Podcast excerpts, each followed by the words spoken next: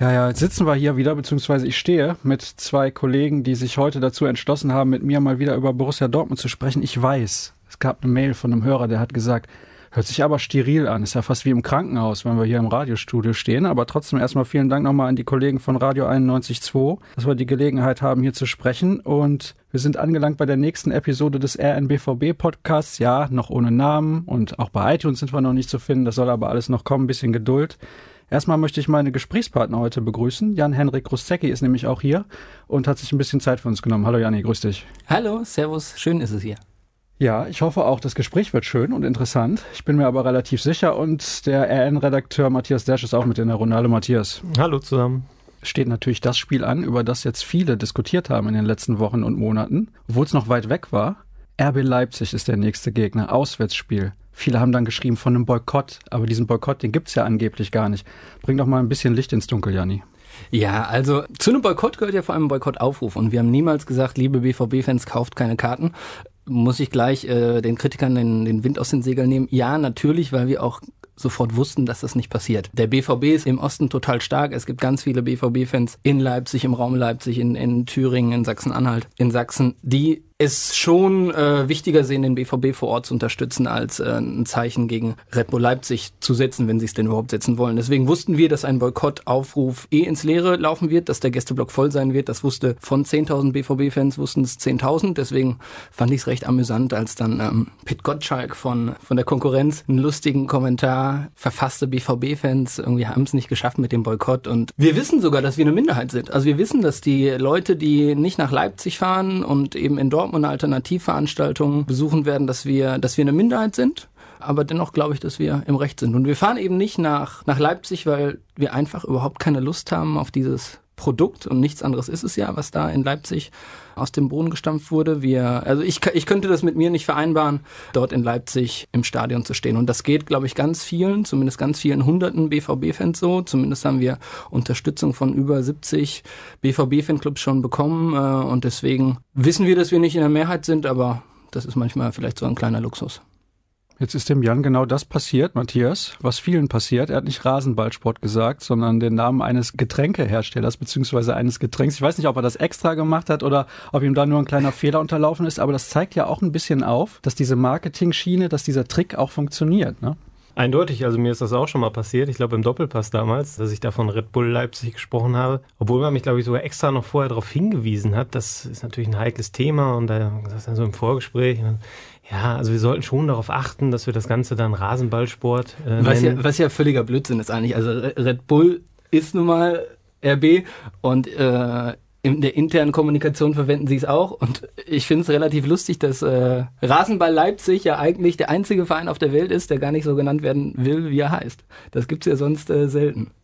Aber ich habe dich unterbrochen. Du wolltest, glaube ich, eine Frage stellen. Nein, eigentlich war das schon so meine Frage, so halbwegs. Ich werde jetzt nicht an jede Frage ein Fragezeichen hinten dran setzen. ich, ich setze da ein bisschen auf eure Kompetenz, aber vielleicht kannst du mal ein bisschen erläutern, Janni, warum es überhaupt zu dieser Entscheidung kam, zu sagen, wir fahren da nicht hin. Ihr hättet ja auch da hinfahren können und sagen, wir machen einfach zum Beispiel 90 Minuten keine Stimmung.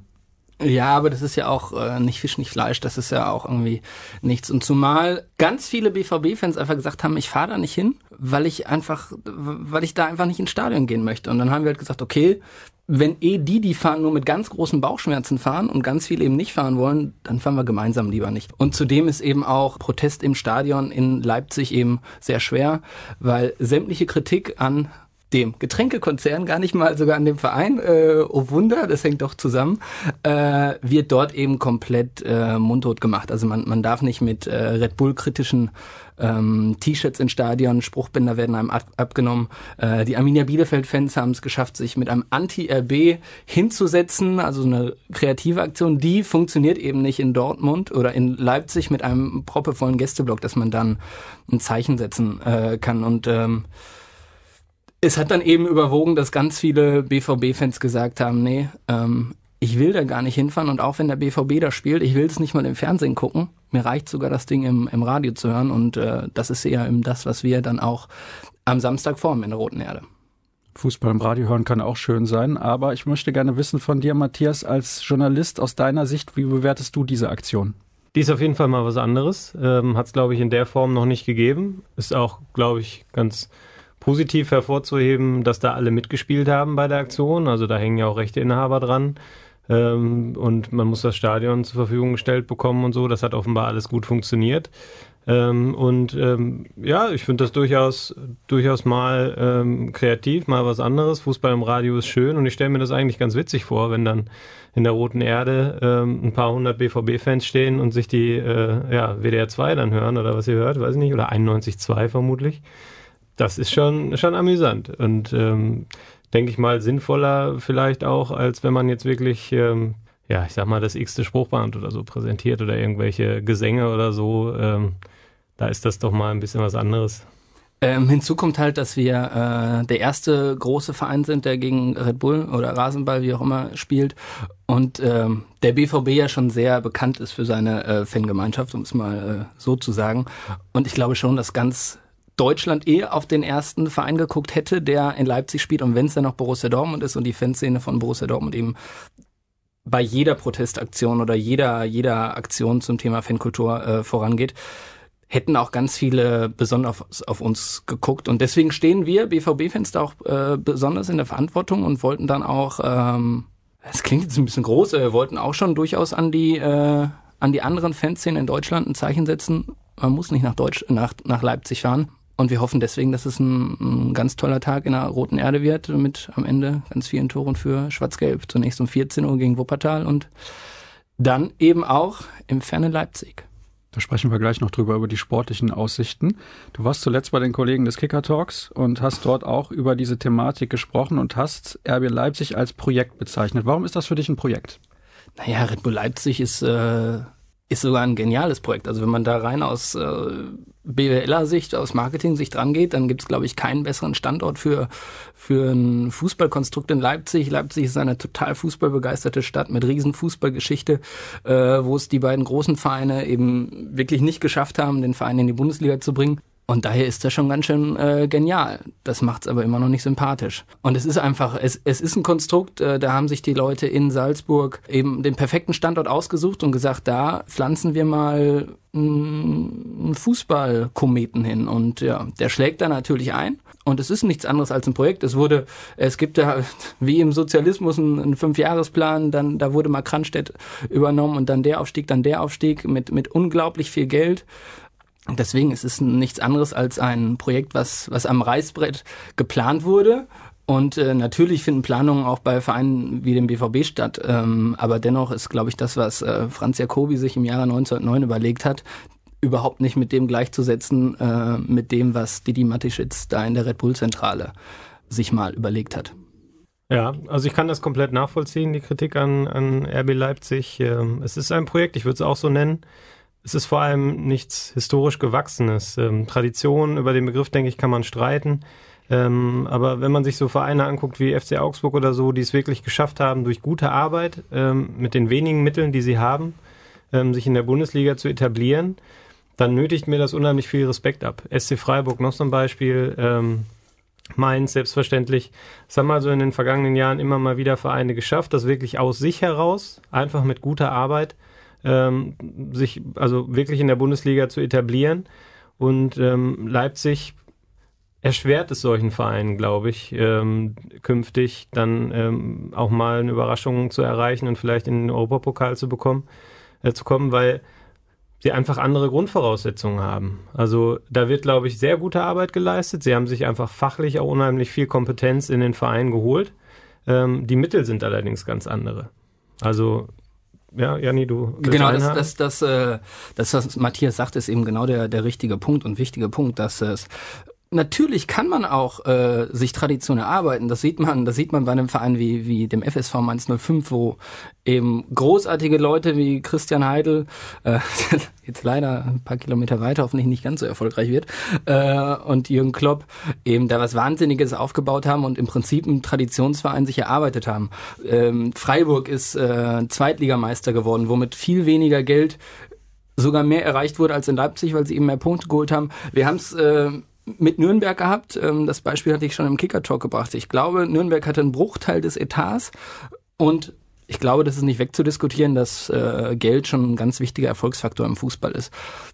Und das wird gerade so ein bisschen umgekehrt, weil Red Bull Leipzig einfach ähm, unglaublich viel Geld hat, unglaublich viele Ressourcen hat und man kann, man muss im Prinzip hundertmal besser arbeiten als ähm, als in Leipzig, um überhaupt eine Chance zu haben. Und das ist, das ist eben der Punkt, der den Wettbewerb in der zweiten Liga natürlich komplett verzerrt hat. Da gab es dann im, im letzten Jahr dann das Wunder von Darmstadt. Ich glaube, Darmstadt 98 hatte, ein, äh, hatte Transferausgaben von 5000 Euro und landete dann vor Red Bull Leipzig.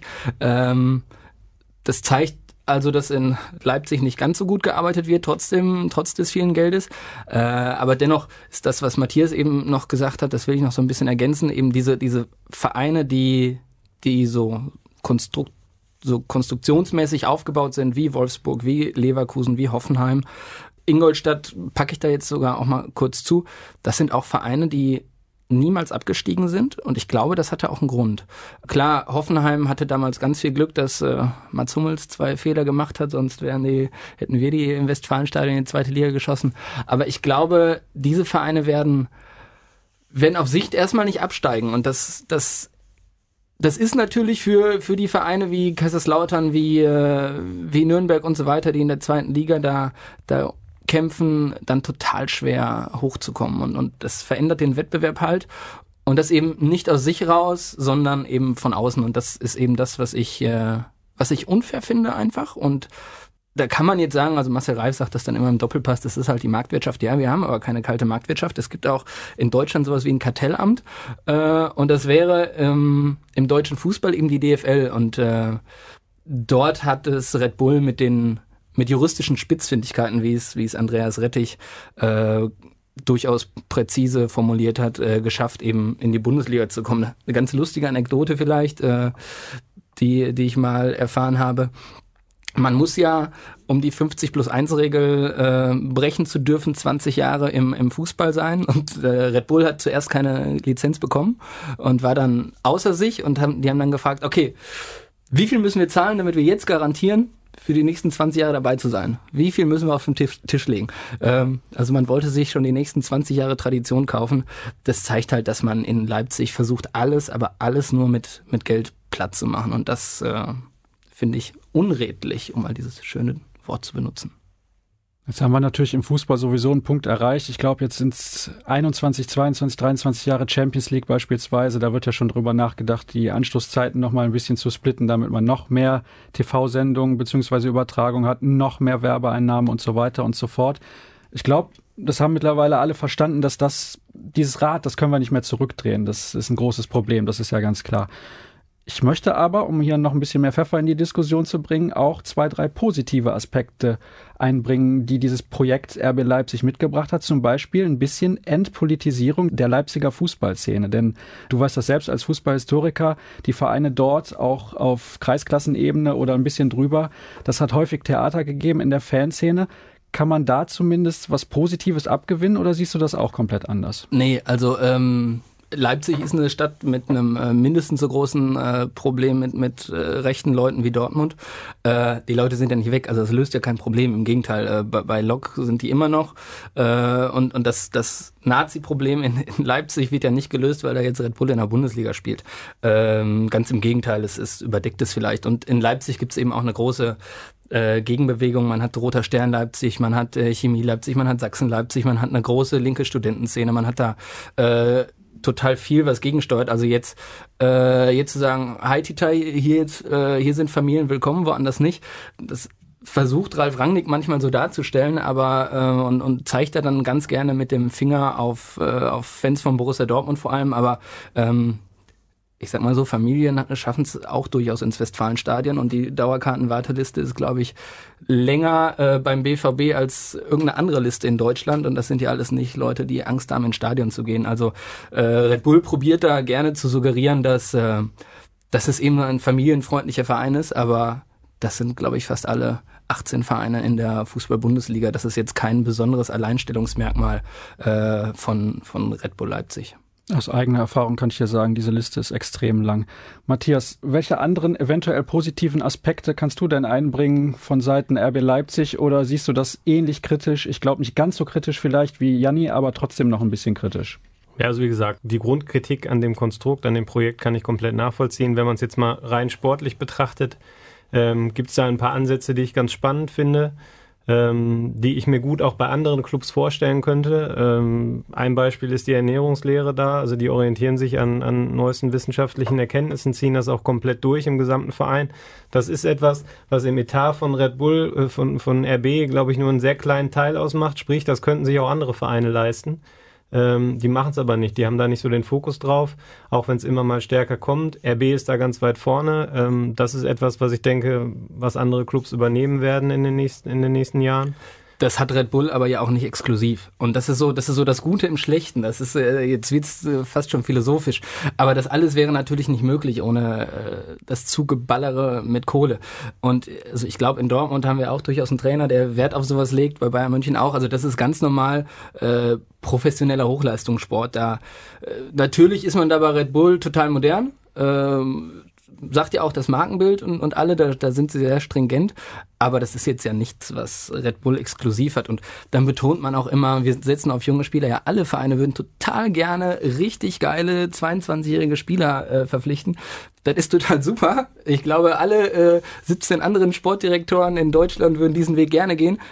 Es geht aber nicht, äh, weil eben die Kohle nicht mehr da ist, weil es andere Zwänge gibt und diesen Weg wird Red Bull auch irgendwann mal verlassen. Sie werden auch irgendwann mal einen Spieler über 25 ähm, verpflichten. Das hat man damals, also das hängt ja dann schon mit Personen zusammen. Ralf Rangnick war ja damals Sportdirektor ähm, bei der TSG Hoffenheim und dort hat er auch immer gesagt, äh, die Metropolregion Kraichbau, Kraichgau soll gestärkt werden und Spieler aus der Region. Und als der Verein in der zweiten Liga nach vier Spieltagen dann mit null Punkten am Tabellenende war, äh, wurden dann Obasi, Carlos Eduardo, äh, Demba Ba und ach, einer noch verpflichtet. Äh, soweit ich weiß, äh, ist, kann man den Kraichgau sehr groß fassen, aber Brasilien liegt jetzt nicht dort.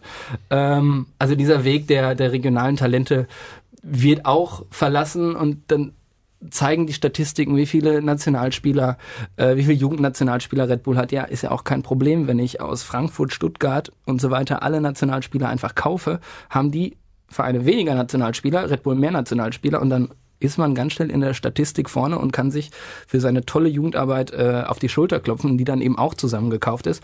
Ähm, Red Bull ist aber auch der einzige von den 36 Profivereinen, die, glaube ich, in jeder Pressemitteilung fünfmal betonen, dass sie Jugendarbeit machen. Das macht man in Dortmund auch und, und durchaus auch nicht unerfolgreich. Und äh, ich glaube, die Arbeit von Lars Ricken und, äh, und seinem Team ist da auch nicht zu unterschätzen. Ja, bei der Jugendarbeit würde ich gerne einhaken. Ich gebe dir recht, momentan kaufen sie sich da sehr viel zusammen, wobei ich nicht sagen würde, dass das Alleinstellungsmerkmal von Leipzig ist. Das machen andere Clubs auch, die sich äh, die Mittel leisten können. Ähm, nur das ist ja, ähm, wenn ich das richtig sehe, nur ein Aspekt der Jugendarbeit. Also sie bauen sich, äh, haben sich ein super modernes Internat aufgebaut für, glaube ich, 30 Millionen Euro. Würden ähm, alle anderen 35 alle Vereine anderen auch, gerne machen. machen. Also ich glaube, wir haben alle hier mal einen Fußballmanager früher gespielt. Wenn wir noch ein paar Millionen Euro auf der Rundkante haben, haben wir uns auch alle Extras gegönnt, die es da noch so gab. Ähnlich macht äh, Leipzig das jetzt auch. Ähm, aber die Strategie ist, glaube ich, schon langfristiger angelegt, äh, die dann besagt, ähm, wir bringen jetzt mit den kurzfristig verpflichteten Leuten unsere Mannschaften nach oben in die höchsten Ligen, wo sie teilweise auch schon angekommen sind und bauen aber dann von ganz unten auch was auf. Einheitliche Spielstrategie von der U8, glaube ich, aufwärts. Ähm, da wird schon mit, mit elf Jahren, äh, glaube ich, aggressiv gepresst da lässt sich jetzt auch wieder drüber streiten, ob das sinnvoll ist für das die ist körperliche ja Entwicklung. Aber es ist zumindest mal ein, ein, ein spannendes Projekt, was man, glaube ich, auch langfristig dann immer mal verfolgen muss. Und ich gebe dir auch recht, was du sagst. Sie werden auch mal einen Spieler über 25 verpflichten. Das muss man ihnen in dem Moment dann aber auch vorhalten. Man muss ihnen aber momentan auch erstmal die Chance geben, diesen nee. Spruch auch wirklich mit Leben zu füllen. ja, ja, nee, muss ich nicht. Nee, nee, muss ich nicht, weil das Ganze, also klar, ich, kein Mensch kritisiert, Red Bull ist ein schlimmes Projekt, weil die nur Spieler unter 24 äh, verpflichten und weil die äh, schon in der E-Jugendpressing lernen. Das ist ja gar nicht der, der Ansatz der Kritik. Das wird uns dann gerne in den Mund gelegt. Das ist aber, das ist aber völlig falsch. Also im Gegenteil, ich äh, mag das total, aber äh, das geht eben nur, weil da eben äh, dieses Projekt, was für mich von, von Grund auf einfach schlecht ist, geschieht. Und deswegen äh, Deswegen klar, natürlich nehme ich das hin und akzeptiere das und die Welt geht vor, vor allem nicht unter, wenn die mal einen Spieler unter 25 verpflichten und natürlich ist es alles total professionell da. Deswegen muss ich aber das nicht positiv hervorheben im, im Schlechten. Also nur weil es im absolut Schlechten äh, ein kleines Licht geht, gibt, äh, finde ich dieses Konstrukt ja nicht gut. Was ich vielleicht, haben wir noch nicht drüber gesprochen, ich finde die aktuelle Debatte ganz spannend zwischen Leipzig und Salzburg. Ähm, weil die für mich so ein bisschen, ähm, ja, das ist so ein Ansatzpunkt dafür, wie das Projekt vielleicht scheitern könnte. Also es ist ja global angelegt mit Standorten überall in der Welt. Salzburg beschwert sich jetzt gerade. Der Trainer hat sich beschwert, äh, ein Ex-Spieler, der jetzt nach Augsburg gegangen ist, anstatt nach Leipzig, der Hinterjäger, beschwert sich, dass ähm, Salzburg, das einzige Flaggschiff äh, von Red Bull, im Grunde momentan nur noch ein Ausbildungsverein ist und alle Spieler, die für Leipzig dann interessant sind, müssen dann da quasi widerstandslos rüberwechseln. Ähm, also das, das, ist so eine Debatte, die ist schon nicht unspannend, finde ja, ich. Ja, das ist aber natürlich eine Debatte von dem Niveau, als wenn sich jetzt Arjen Robben über Schwalben beschwert. Also das finde ich schon sehr, äh, sehr eigenartig, wenn sich äh, Fans, Angestellte von Red Bull über eine kommerzielle Strategie eines Konzerns beschweren. Das, äh, das nehme ich eher belustigt zur Kenntnis, als dass ich jetzt da irgendwie Hoffnung schöpfe, dass das Projekt daran zerbricht. Also das finde ich, äh, das, es amüsiert mich, äh, aber es äh, lässt mich dann doch eher am Intellekt der handelnden Personen ähm, zweifeln, wenn die sich wirklich darüber beschweren. Also ich weiß nicht, was sie in Salzburg geglaubt haben. Es ist völlig klar gewesen, was passiert. Ich denke auch, wer, ich glaube, jetzt neunmal hintereinander in der Champions League Qualifikation ausscheidet, unter anderem gegen eine Mannschaft aus Luxemburg, der hat es auch nicht anders verdient, stelle ich jetzt mal so in den Raum. Du hast eben die TSG Hoffenheim auch angesprochen. Da muss ich jetzt mal Folgendes sagen. Dietmar Hopp kommt ja aus der Gegend, ne? Also, genau. der kommt aus diesem Ist ein Ort. Schnack. Genau. Und der hat sich sehr viel Geld erwirtschaftet mit guter Arbeit anscheinend, sonst wäre er nicht so ein erfolgreicher Geschäftsmann geworden. Was ist denn für dich der Unterschied zwischen den beiden Projekten oder warum siehst du auch das so kritisch? Denn Nichts anderes macht er ja, als sein Geld zu investieren in ein Projekt, was bei ihm vor der Haustür stattfindet, weil es gibt ja auch in der Kreisliga in Dortmund irgendwelche Metzgermeister, die aus dem Stadtteil kommen und sagen, ich investiere auch oder ein Dachdecker oder irgendein anderer Geschäftsmann, der sagt, ja, ich investiere jetzt mal 10.000 Euro in diese Kreisligamannschaft und helfe der dabei irgendwie vielleicht mal in die Bezirksliga aufzusteigen oder sonst was. Dietmar Hopp macht das halt in einem größeren Rahmen, klar, müssen wir nicht drüber mhm. diskutieren. Aber warum ist auch das Projekt aus deiner Sicht kritisch zu sehen? Ich nehme mal an, du siehst es kritisch. Ich sehe es kritisch, setze es aber nicht gleich. Also ich finde das, äh, das Projekt in Leipzig ähm, viel schlimmer, weil in, in Leipzig ähm, wird Fußball wirklich nur, nur gespielt, um, um mehr Dosen zu verkaufen. Das ist das einzige, das einzige Ding. Also Red Bull ist ja mittlerweile nicht mehr, mehr ein Getränkekonzern, sondern eher ein Lifestyle-Konzern, der darauf aus ist, damit auch Geld zu verdienen und Lifestyle zu verkaufen und natürlich dadurch dann auch mehr, mehr Dosen zu verkaufen. Ähm, natürlich ist die Situation in, in Hoffenheim anders und das finde ich ja fast schon, wie du schon sagst, ein bisschen nachvollziehbar. Ich glaube, wenn ich jetzt meine Milliarden auf dem Konto nicht mehr zählen könnte, da würde ich äh, meinem SC Enger, der gerade in die Bezirksliga. Äh, War es nicht Borussia Dortmund? Das gibt's doch gar nicht. nee, für den Verein habe ich leider, beziehungsweise Gott sei Dank, besser für den Verein äh, nie spielen dürfen. Äh, da würde ich dem vielleicht auch mal eine schöne Umkleidekabine spendieren. Dennoch ist es halt, also, das Dietmar Hopp eher so ein, der macht das so ein bisschen aus, aus Anerkennungswahn und so. Und das finde ich schon ein bisschen, äh, nicht nur ein bisschen, das finde ich schon, äh, schon total schade, dass ein Mensch eben eine, eine gewachsene Fußballkultur dann mit seinem Geld irgendwie einfach irgendwie vereinnahmt und da unbedingt neben Franz, also das hat er ja ganz am Anfang, als er noch in der dritten Liga irgendwie gesagt, mein größter Traum wäre einmal neben Franz Beckenbauer in der VIP-Loge zu stehen. Boah, das finde ich so ein bisschen von der Motivation her schon ein bisschen schade. Und dass Dietmar Hopp sein, sein Geld äh, ehrlich erwirtschaftet hat, das hat, das war auch nie ein Ansatz unserer Kritikpunkt. Niemals hat einer gesagt, dass der hat sein Geld durch Bankraube äh, ähm, bekommen. Das, also dass dieser, das ist manchmal im Journalismus finde ich das ein bisschen schade, dass, dass, dass so Gegenargumente geliefert werden für Argumente, die niemand gebracht hat. Das finde ich ein bisschen schade. Ich will es überhaupt nicht gleichsetzen. Im Gegenteil, ich finde sogar, die Vereine äh, Leverkusen und Wolfsburg sind deutlich näher an Red Bull Leipzig als an Hoffenheim. Das in Hoffenheim kann ich, also das finde ich total kacke, wie das ist, dass, dass eben ein Mensch sich selber irgendwie so in den Mittelpunkt stellt und einen Verein in der erste Liga holt. Das kann ich aber so ein bisschen nachvollziehen, wenn man eben so, so, so egomanisch veranlagt ist. Aber Wolfsburg, also in Wolfsburg äh, ist jetzt äh, ist ja eine Betriebssportgemeinschaft, die, die gemacht wird, damit die Leute in Wolfsburg am Wochenende auch mal ein bisschen was zu tun haben, damit die Produktivität steigt, damit sie vielleicht, wenn sie wieder dürfen, die Golfs dann doch fertig bauen dürfen. Ähm, und in Leverkusen äh, wurde dann ja in den 90ern irgendwann entschieden, ähm, dass man sich voll auf Bayer Leverkusen ähm, konzentriert und dann ist eben äh, mit Bayer Uerdingen, die Älteren werden sich erinnern, äh, Markus Feldhofer war früher der Starstürmer, glaube ich, zu der Zeit. Äh, dann sind Stefan die, Chapuisat. Stefan Chapuisat, zehn Spiele, zehn Spiele, vier Tore in der Saison 90, 91 für den KFC Uerdingen. Ich schlafe immer noch auf dem Chapikissen, das ist mein großes Idol. Ähm, ja, äh, also Leverkusen spielt ja auch nur Fußball, damit äh, das Bayerkreuz in die Welt hinausgetragen wird. Ähm, und damit in Leverkusen eben am Wochenende die Leute auch mal aus dem Chemiewerk können und ein bisschen was Anständiges sehen.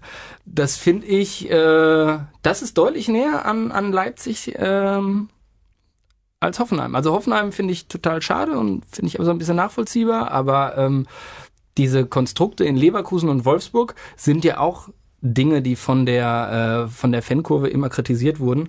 Ähm, und dann wird man ja so oft als realitätsferner Fußballromantiker verunglimpft. Ich finde aber irgendwie, dass die ähm, Fußballromantiker ja irgendwie dann doch eher die Realisten sind, weil solange ein Spiel ähm, Leverkusen gegen Wolfsburg war es, es war Vierter gegen Fünfter, es hatte eine Quote von 0,0 im nicht messbaren Bereich. Das heißt, mir kann keiner erzählen, dass diese Vereine der Bundesliga in irgendeiner Form gut tun. Äh, und solange diese Vereine so Quoten im Fernsehen erreichen, das soll jetzt nicht mein, mein, mein Hauptargument sein, ähm, ist es aber immer noch so, dass äh, Vereine, die jetzt eben in der zweiten Liga sind, durchaus einen größeren Mehrwert für, den, für die Fußballkultur bringen, als diese Vereine, die eben sehr konzern-supported sind. Ich habe es eben gesagt, bevor die Aufzeichnung losging. Wir könnten hier zwei, drei Stunden diskutieren. Deswegen ist jetzt mein Problem, wie spanne ich den Bogen zur sportlichen Aussicht auf das Spiel gegen RB Leipzig? Matthias, hilf mir mal ein bisschen. Mir sind ja jetzt gerade, als Janni hier zu seinem Monolog angehoben hat, auch ein paar Argumente eingefallen, die man jetzt dem erwidern könnte. Aber ich glaube, wir machen mal eine Sondersendung zu dem Thema. Vielleicht nur ein Satz.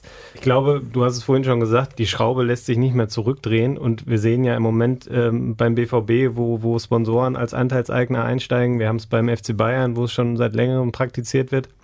Wir haben das Fußballwunder Leicester aus England, das von einem thailändischen Investor unterstützt wird, was eben auch dann häufig mal unterschlagen wird. Ähm, also wir haben da eine Entwicklung im Fußball, die einfach in diese Richtung geht. Man muss sie nicht gut finden. Ich finde die insgesamt ebenfalls nicht gut. Also ich habe mich auch im, äh, in der Sommerpause jetzt bei der EM dann des Häufigen doch dabei ertappt, dass ich einfach fußballmüde geworden bin und einfach keine Lust hatte, mir jetzt auch noch das letzte Quali-Spiel anzugucken oder Gruppenspiel der EM anzugucken.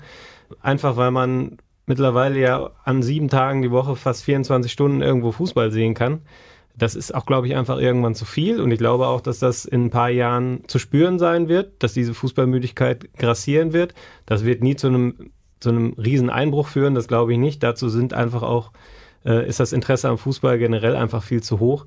Aber es ist, glaube ich, schon so, dass man, dass man irgendwann mal auf die Bremse treten muss. Man braucht jetzt nicht noch eine größere Weltmeisterschaft, man braucht nicht unbedingt eine größere Champions League oder noch eine zusätzlich aufgeblasene Club-WM oder sowas. Irgendwann reicht's dann, glaube ich, auch mal.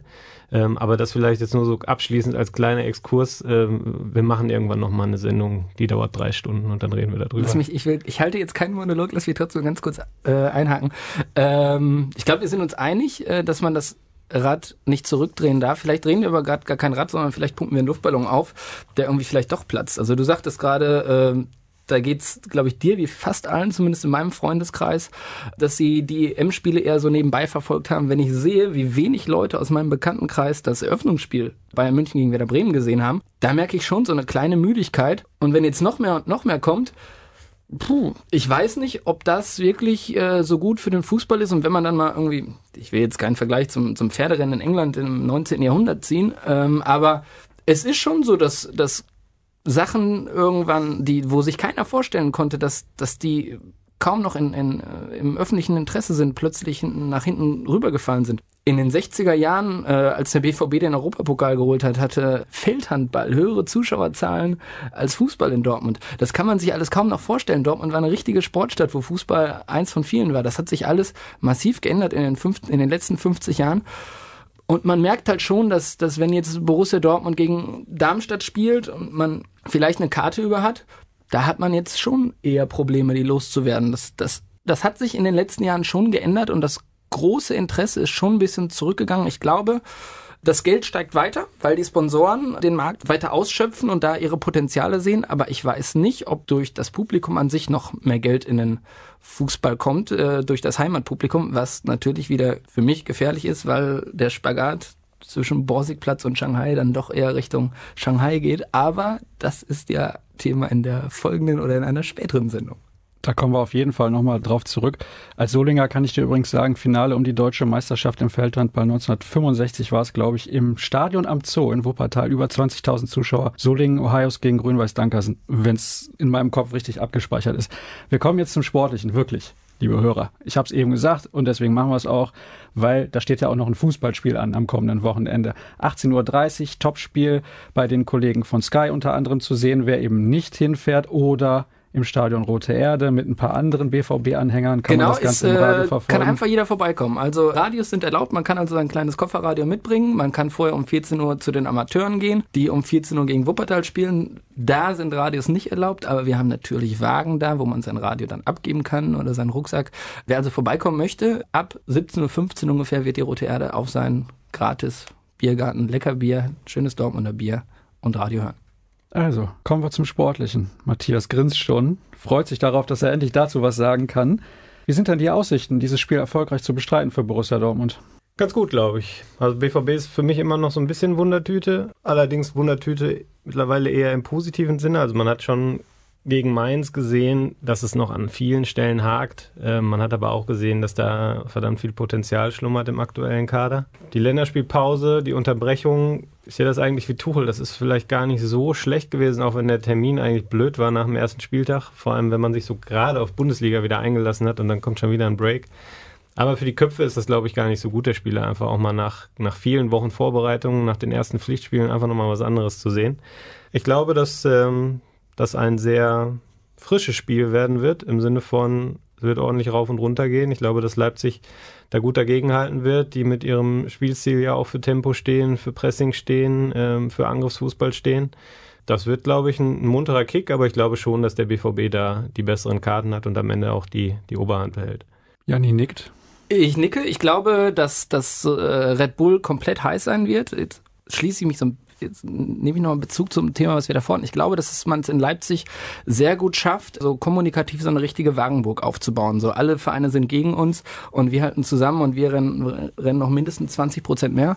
Ich glaube, dass Red Bull ein ganz, ganz, ganz, ganz, ganz harter Gegner sein wird, weil die Jungs sind, glaube ich, vom Kopf her total kampfbereit. Die sind, die, die werden auflaufen mit den, mit dem Messer zwischen den Zähnen. Deswegen wird's hart und ich glaube, es wird also es wird auch ein sehr hartes Spiel werden für für den BVB. Ich glaube, dass da viele viele kleine Fouls passieren werden und dass man da ein bisschen aufpassen muss.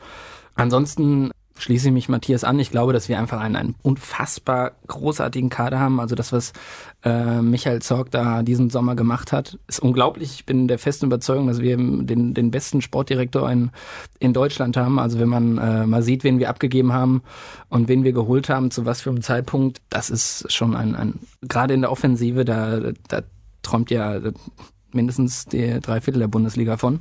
Deswegen glaube ich, dass wir, dass wir am Ende die Nase vorne haben werden, weil wir individuell einfach total stark besetzt sind und äh, ja auch durchaus einen Trainer haben, der das immer ganz gut rauskitzelt. Hast du Michael Zorg auch gelobt, als er Mario Götze verpflichtet hat? nee. Dafür habe ich ihn nicht gelobt. Es ist ein schwieriges Thema. Ich, ich, ich finde, es spricht sehr viel gegen die Verpflichtung von Mario Götze. Sein, sein körperlicher Zustand, sein, also sein physischer und psychischer Zustand äh, sprechen da dagegen. Ich finde es ganz lustig, wenn man irgendwie bei Mario Götze dann sagt, ihm, ihm fehlt die Spielpraxis. Aber wenn man dann sieht, was, was Batra und Rode in den letzten sechs Monaten gespielt haben, das ist von, von den Minuten deutlich, aber wirklich deutlich weniger. Und ich glaube, dass es... Ähm, dass das Problem bei Mario Götze ein bisschen anders gelagert ist. Ich glaube, wir sind uns alle einig, dass Mario Götze von den Füßen her zu den vielleicht Top 5, Top 3 in Deutschland gehört. Und wenn man das auf den Platz kriegt, dann ist es sportlich eine, eine, eine tolle Verpflichtung gewesen. Da gibt's natürlich dann aber auch noch einen anderen Aspekt. Und mich hat dieser kleine Junge echt äh, enttäuscht und ja, er war jung, aber auch junge Menschen ähm, müssen durchaus mit den Konsequenzen ihrem, ihres Handels, ihres Handelns leben. Und deswegen ist er nicht mit komplett offenen Armen empfangen worden. Aber ich glaube, dass alle diese, diese Pille geschluckt haben und jetzt eher dazu übergehen, dass, dass Mario Götze, vor allem wenn er von, wenn er sich öffentlich ein bisschen zurücknimmt, er hat sich ja, ich glaube, das war auch sein Problem, dass er den Faden verloren hat, dass er irgendwann mehr zum, zum Popstar werden wollte und nicht mehr äh, seinen Fokus auf den Fußball gelegt hat. Also wenn man dann mal seine sozialen Medien mal durchforstet, da ist ja echt ganz schön viel Potenzial zum Fremdschämen bei. Ich glaube, dass er gut daran tut, sich ausschließlich auf den Fußball zu konzentrieren, auf, ausschließlich auf das, was mit dem Fußball zu tun hat, wie, wie Ernährung und so, was einfach für einen Menschen, wo der Körper sein Kapital ist. Äh, also ich finde es eigentlich unglaublich, ich finde es unglaublich unprofessionell, wenn Fußballspieler Übergewicht haben. Das finde ich ein bisschen eigenartig. Ich glaube, dass er gut daran tut, sich daran ähm, zu orientieren, was jetzt sportlich wichtig ist. Und ich glaube, dass man dann in, in in ein paar Monaten jetzt zumindest gut miteinander umgehen kann. Derzeit, glaube ich, ist die Tribüne dazu bereit, ihn zu ignorieren und wenn es sportlich passt, durchaus vielleicht mal zu klatschen. Mehr muss es ja auch nicht sein. Ja, ich glaube, Faden verloren trifft er bei Götze ganz gut. Ich glaube, ich würde ihm nicht mal Nachlässigkeit unterstellen, was du sagst mit der Ernährung zum Beispiel. Also, ähm, was man so aus München auch über die Jahre gehört hat, war es ja eher genau andersrum, dass er sich einfach einen Höllenkopf darum gemacht hat, was kann ich denn jetzt tun, um diesem Trainer zu gefallen, um dann hier wieder auf den Platz zu kommen, äh, privater äh, Fitnesstrainer etc. pp. Ich glaube nur, dass da eventuell dann vielleicht an der einen oder anderen Stelle die falschen Leute am Werk waren. Ich glaube, er hat den richtigen Kurs eingeschlagen. Der muss vielleicht noch ein bisschen mehr mit Leben von ihm auch gefüllt werden, was so, was so Statements in der Öffentlichkeit angeht, was, was, was Fokus angeht. Er hat das Social Media, die Aktivitäten hat er deutlich zurückgefahren. Mhm. Es gibt keine, keine Werbetweets mehr während einer Champions League Vorbereitung oder vor einem Länderspiel und solche Geschichten. Das ist schon, da, da spürt man schon, dass er sich da im Umfeld ein bisschen anders aufgestellt man hat. Man munkelt ja diese Forderung gab es ja auch. Nicht nur von der Geschäftsstelle, sondern auch von der Tribüne, wo, wo glaube ich, alle Leute gesagt haben, okay, da muss man sich drauf einlassen. Da bin ich schon sehr sicher. Ja, absolut nachvollziehbar. Das äh, würde ihm, glaube ich, jetzt jeder erraten, der das von außen so ein bisschen verfolgt hat. Und anders haben wir das hier in Dortmund ja auch nicht gemacht, ähm, die letzten Jahre in München. Ich finde, da spricht einfach der gesunde Menschenverstand dafür, dass man, dass man da anders rangeht an die Sache, was die Vermarktung angeht, was die Präsentation in der Öffentlichkeit angeht.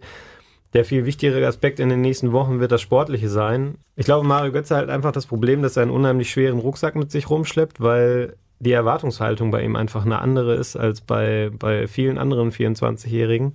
Was Jens Lehmann jetzt zum Beispiel bei RTL gesagt hat in seiner, ja, gewohnt, wie soll man das sagen? Polarisierend. Ja, polarisierend, polarisiert er damit, ich weiß nicht, aber er ist halt nun mal, er poltert halt gerne und ich glaube, bei RTL wird es auch ein Stück weit verlangt.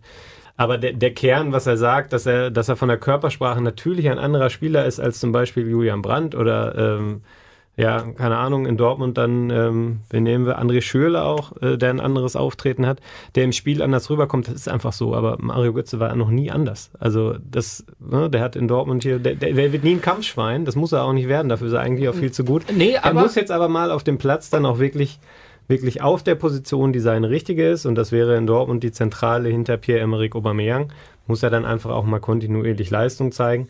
Ich glaube, die Chance muss man ihm auch einräumen, dass er das macht, dass er das machen kann. Thomas Duchel verfolgt da ja offenbar einen Plan, der etwas, äh, der einen langsamen Aufbau mit einbezieht. Ich bin gespannt, ob er in Leipzig äh, spielen wird. Ich glaube, dass er, dass er eine Option ist, um zumindest mal von der Bank zu kommen. Und dann, dann kann das auch was werden. Aber es muss dann eben auch, glaube ich, relativ zügig passieren. Also er darf jetzt nicht, sage ich mal, die ganze Hinrunde irgendwie rumwursteln, weil ich glaube, dann ist diese Geduld auf den Rängen, das haben wir in der Eröffnungssendung ja auch schon gesagt, irgendwann aufgebraucht. Vielleicht, äh, ja, ich weiß nicht, ob Janni mir da widersprechen möchte. Nee, grundsätzlich nicht, aber ich glaube, ähm, ich glaube, dass man es auch äh, kommunikativ hinbekommt, den, den, den Jungen da so ein bisschen vor sich selbst zu schützen und äh, erstmal körperlich in eine in eine Form bringen muss, dass er auf dem, äh, auf dem Platz eben auch hilft. Also klar, der Fußball ist immer Zeitdruck, aber ich glaube, das wäre noch größerer Fehler, jetzt zu sagen, hier sieh zu, du hast noch zwei Wochen, dann brauchst du Kika-Note 1,5, sonst, oder Ruhrnachrichtennote 1,5 und damit das was wird. Ich, ich glaube fast, dass es, äh, dass, dass es nicht unbedingt schwerer wird. Äh, da würde ich dir sogar so im Ansatz widersprechen. Ich glaube, dass es gar nicht so schlimm ist, wenn, wenn er erst Mitte Oktober richtig am Start ist, weil dann, dann sind alle ein bisschen beruhigt, dann, dann, dann, sieht das, glaube ich, gar nicht so schlecht aus für einen, für einen Neustart. Herr Götze hat ja zwei Vorteile. Das eine ist, die Empörungswelle ist irgendwie schon im Frühjahr abgeebbt, als das Thema das erste Mal aufploppte. Und der zweite Vorteil ist, er ist im Grunde ja ein Bonustransfer. Also ich glaube, der Kader wäre ohne Mario Götze richtig gut. Und er kriegt in Mario Götze jetzt noch eine Option dazu, besser zu werden. Aber solange er jetzt im Aufbau ist, fehlt er eigentlich auch nicht. Also dafür gibt es dann genug andere Spieler, die offensiv also wir haben jetzt ja kein, keinen Mangel in der offensiven Dreierreihe genau. an guten und das, Spielern. das verschafft ihm natürlich ja. dann auch nochmal Zeit. Also Komplett. es wäre eine andere Situation, wenn er jetzt, sage ich mal, auf seiner Position der Einzige wäre, der spielen könnte und dementsprechend auch früh durchgepeitscht werden müsste. Das, mhm. äh, das ist ja nicht der Fall was mir aufgefallen ist im Interview nach dem Spiel, ich habe Mario Götze selten und lange nicht mehr so lachen sehen. Ist euch das auch aufgefallen? Weil normalerweise ist er immer sehr bedacht und ruhig und der strahlt eigentlich nicht. Der hat das ganze Interview mit Felix Görner nur gegrinst. Vielleicht lag es daran, dass Felix Görner ihm gegenüberstand, aber das möchte ich jetzt mal so im Raum stehen lassen. Trotzdem ist mir das extrem aufgefallen. Dir auch, Matthias? Ja, aber das sind natürlich auch so Sachen, da achtet man, glaube ich, in der Situation, in der er ist, momentan auch stark drauf. Wie komme ich in der Öffentlichkeit rüber? Wie locker verkaufe ich mich? Zumal Thomas Tuchel das ja auch bei jeder Gelegenheit sagt, dass er wieder Mario Götze zum Lachen bringen möchte. Der Bundestrainer sagt er lächelt jetzt viel mehr im Training. Mario Götze wäre ja auch schade, wenn nicht. Also das Bedenklich fand ich, dass, äh, dass äh, Jogi Löw gesagt hat, Mario Götze hat teilweise gute Phasen im Training. Das ist schon, das klingt schon so, er war stets bemüht, im Unterricht zu folgen. Äh, das ist so, pff, da, also ich glaube, da ist wirklich, da wartet noch ein ganz dickes Brett auf den Trainerstab in Dortmund. Ich glaube, da ist, da brauchen alle Beteiligten ganz viel Geduld, damit das sportlich äh, ein Ding wird, mit dem dann alle glücklich werden. Also ein Selbstläufer wird's nicht.